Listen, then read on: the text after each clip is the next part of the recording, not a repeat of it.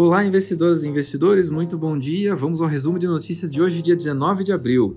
Começando a semana com boas notícias a respeito da vacinação, está prevista para hoje a chegada de insumos da China que permitirá ao Butantan a produção de 5 milhões de doses da Coronavac.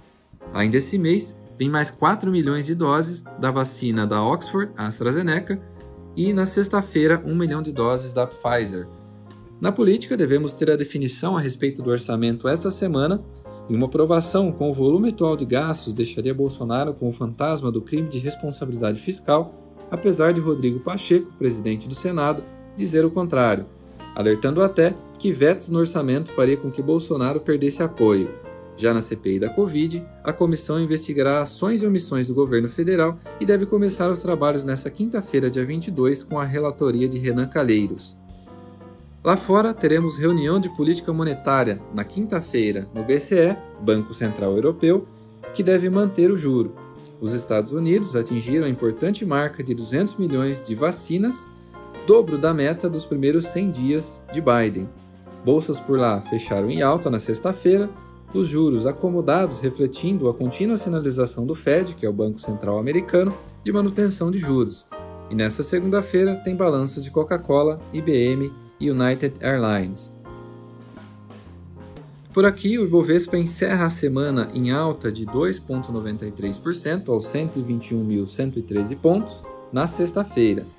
O índice registrou melhora sensível após o mercado saber de reunião do presidente da Câmara, Arthur Lira, com o grupo de clientes do BTG Pactual. O dólar fechou em queda de 0,49% aos 5,59 e os juros futuros buscaram as mínimas do dia. Lira teria mostrado otimismo em relação ao orçamento e reformas, e isso fez com que o mercado repercutisse de forma muito positiva. Hoje é dia de vencimento de opções e, como de costume, a disputa especulativa em torno do exercício destas opções na B3. A Petrobras fechou sexta-feira em baixa de 0,61, seguindo o petróleo, Vale e Siderúrgicas em novo dia de alta, Eletrobras destaque de alta com as PN subindo 5,15% e ON subindo 3,95%, ainda com a onda de otimismo provocada por Lira em evento do BTG. Empresas Negócios na área da moda se valorizam com oferta de Arezo pela Ering, trazendo expectativa de que outras movimentações possam ocorrer entre Renner, C&A, Riachuelo, Soma e Dafit.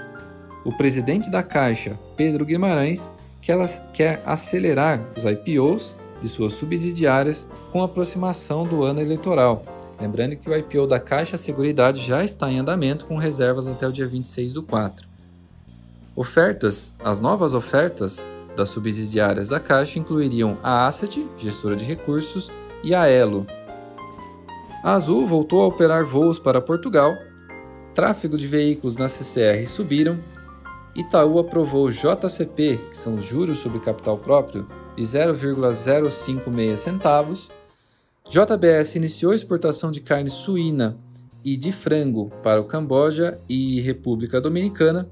A Via Varejo vai emitir debêntures no valor de 1 bilhão e Gerdau vai investir 1 bilhão de reais em aços especiais até o fim de 2022. Hoje o minério de ferro sobe 1,89% em Qingdao, na China. Futuro nos Estados Unidos abrem em leves baixas e Eurostox, principal índice europeu, em leve alta. Ótima semana a todos!